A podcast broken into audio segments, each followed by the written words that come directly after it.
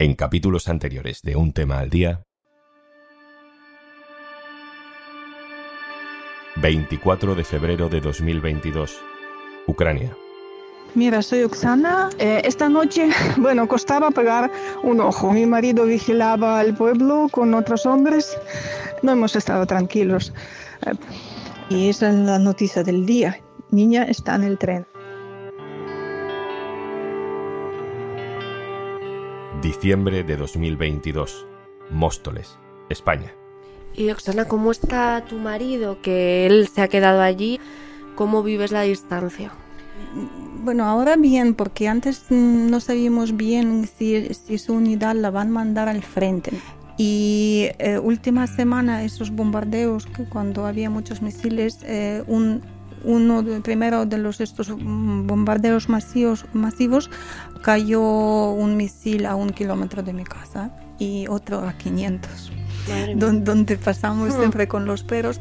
Esperemos que también po- podríamos juntarnos eh, también en nuestra casa estas navidades. Soy Juan Luis Sánchez. Hoy en Un tema al día, en coche por Ucrania, la ruta de un año de guerra.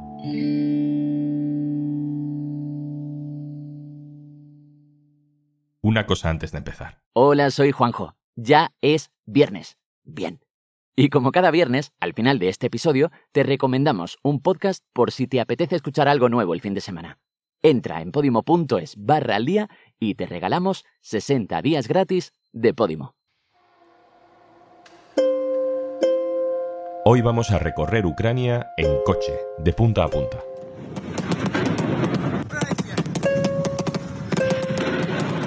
Parecía que iba a ser una guerra relámpago y ahora nos parece una guerra imposible de terminar. Se ha cronificado. Se cumple un año de la invasión rusa y sacamos el mapa para cruzar de oeste a este, de Lviv a Kharkov, un país roto.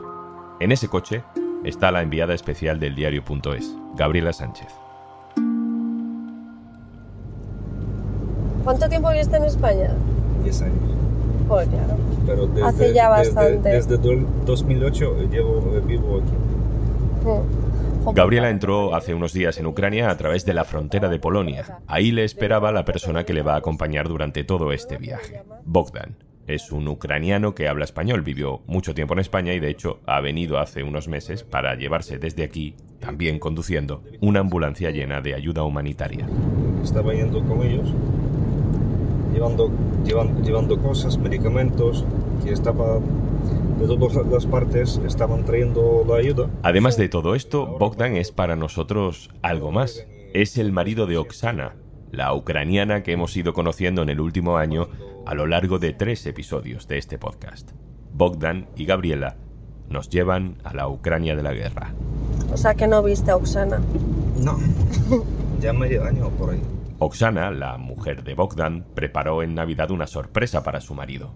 Ella estaba en España y planeó un viaje a Lviv, después de tanto tiempo sin verse, sería su reencuentro.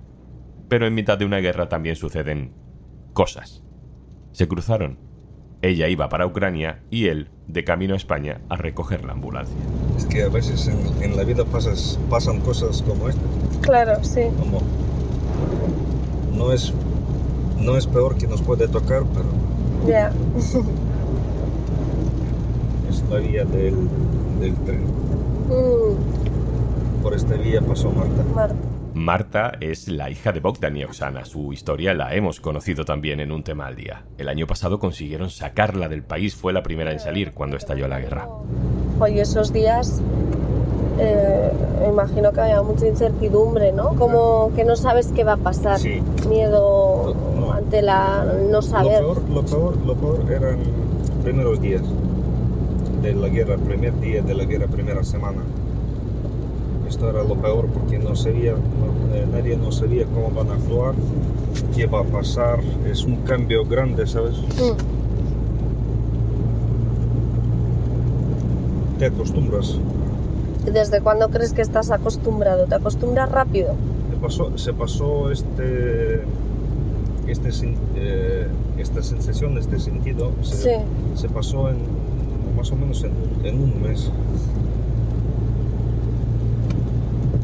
Fue más cercano de nuestra casa, a 800 metros de la casa, y sí que Sí. estuve justo en la calle. ¿Y os afectó a la casa? ¿O no? Me dijo Oxana, ¿no? Que era la zona donde soléis pasear a los perros. Sí. Y en este día han caído cuatro. Madre mía. Entonces hubo uno, oye que está un poco lejos, estaba a unos 3 kilómetros, Hmm. luego más cerca, más cerca. Y cuando cayó este de, de 800 metros, yo ya, por saber, pues me tumbé en el, Suelo. en el suelo, en, donde hay un rebajón, Sí, el rebajón y cubrí la cabeza. Pensaba, pensaba si, que había si, otro si luego. cae, si cae alguno más cerca, pues ya no, no tendrá tiempo, ¿sabes? Ni, ni esconderme Claro, ni hacer claro, claro.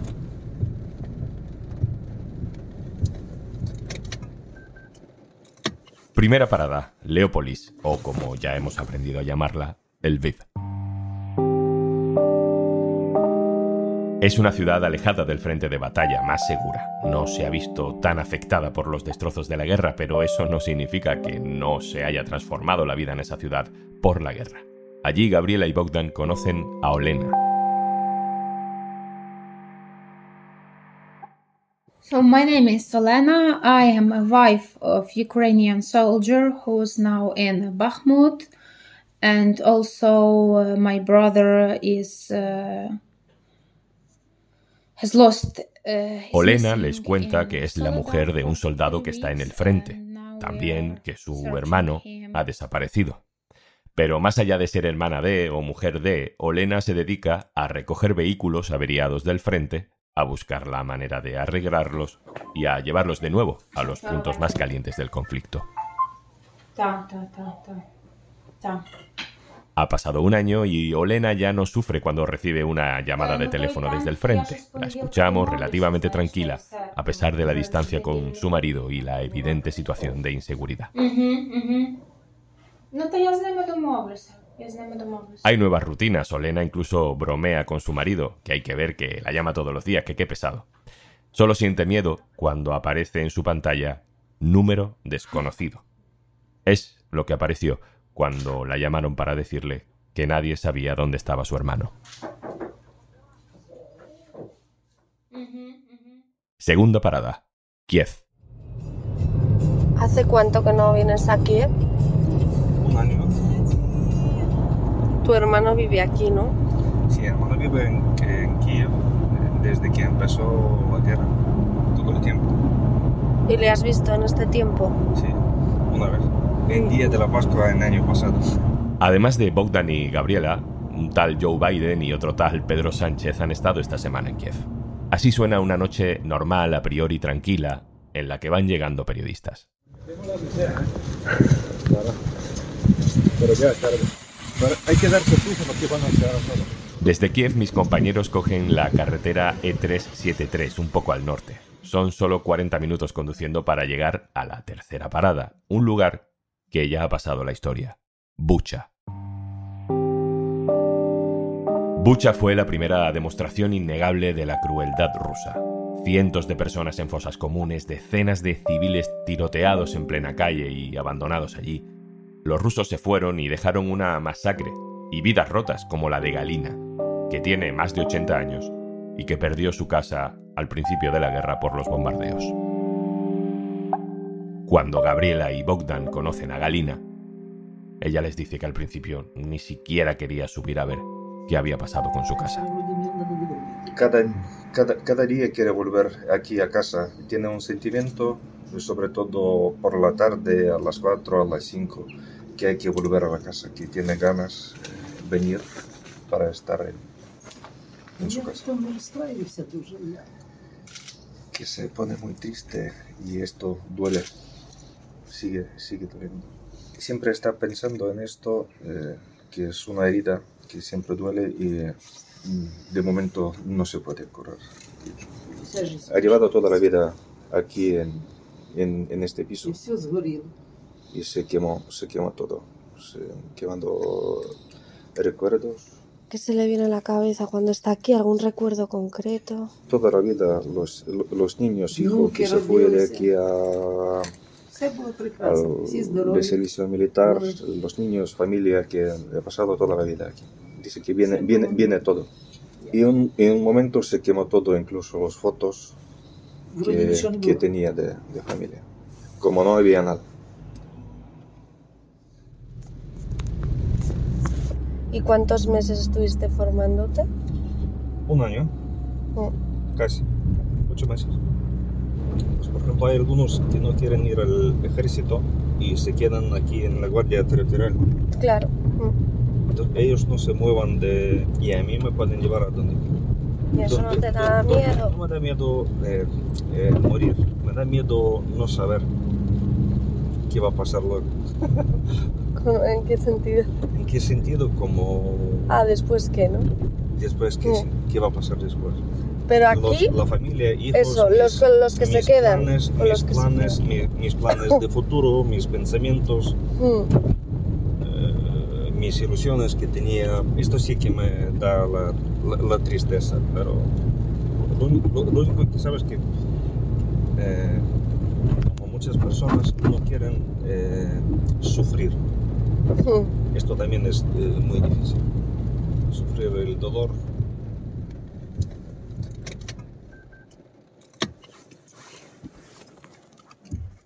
Cuarta parada, Kharkov, en el este. Lo que hace un año decíamos que era la zona más prorrusa de Ucrania, donde en teoría los civiles eran más cercanos a la identidad rusa. Allí, Gabriela y Bogdan se despiertan con este sonido. La explosión estaba lejos del lugar en el que se encontraban, en una zona industrial. Hubo dos heridos leves.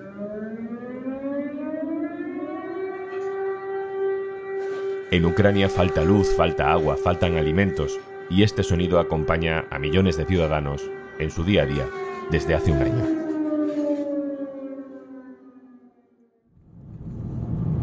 Ayer estaba todo oscuro. Kharkov es una de las zonas recuperadas por Ucrania, pero al mismo tiempo es uno de los lugares que más devastado ha quedado. Sí, claro. Era plen- casi plena oscuridad, calles eh, sin iluminación, eh, comercios eh, apagados, vacíos. ¿Y por qué no encienden las farolas, etcétera? La razón principal son dos cosas. Es que, eh, es que estamos viviendo en el tiempo de las tecnologías y eh, es que pueden di- disparar, por ejemplo, sobre coordenadas. También es cierto, cuando hay algún edificio más iluminado puede llamar atención.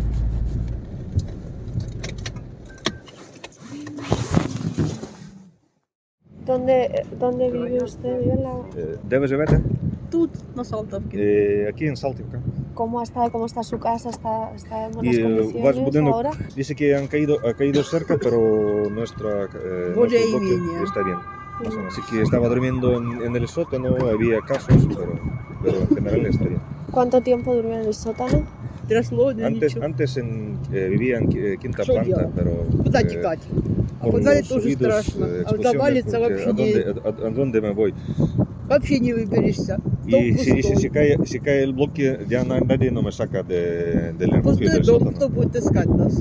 Кент кент кент его бабушка ahí э, Так, ладно, en este sótano. ¿Vives sola? Pues yo me tengo un.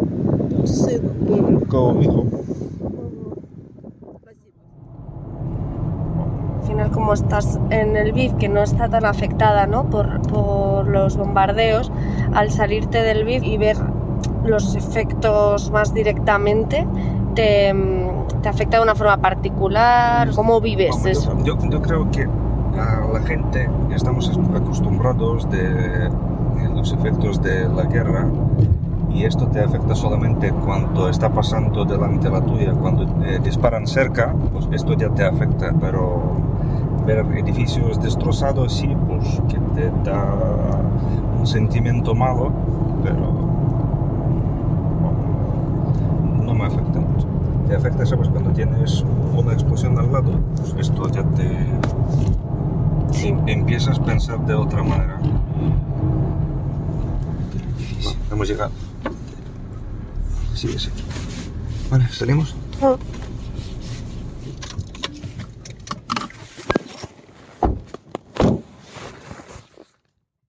Y antes de marcharnos, Hola, ¿qué tal? Soy Juanjo de Podimo y vengo como siempre a recomendarte contenido exclusivo y recién salido del horno en nuestra app, en Podimo. Un estreno esta semana dedicado a la gente que está muy cansada de malas noticias, de catástrofes, de cosas negativas. Y bueno, pues se han juntado de nuevo porque menuda pareja hacían en la que se avecina Vanessa Romero y Cristina Medina para darle una vueltita a estas noticias, para darle una vuelta a la realidad que vivimos, para sacar un poco el lado positivo de la mejor forma posible y es como mejor saben hacerlo tirando de humor. La almohada que detecta los ronquidos y los detiene moviendo la cabeza de la persona dormida. ¡Qué maravilla! Maravilla. Es- Lady Saint Germain, y se acabó eso de darle un codazo a tu pareja. Ay, es que se acabaron las frases esta de por la noche de cariño, date la huerta. De- Se acabó el clicar con la lengüita. Ahora tenemos Motion Pillow.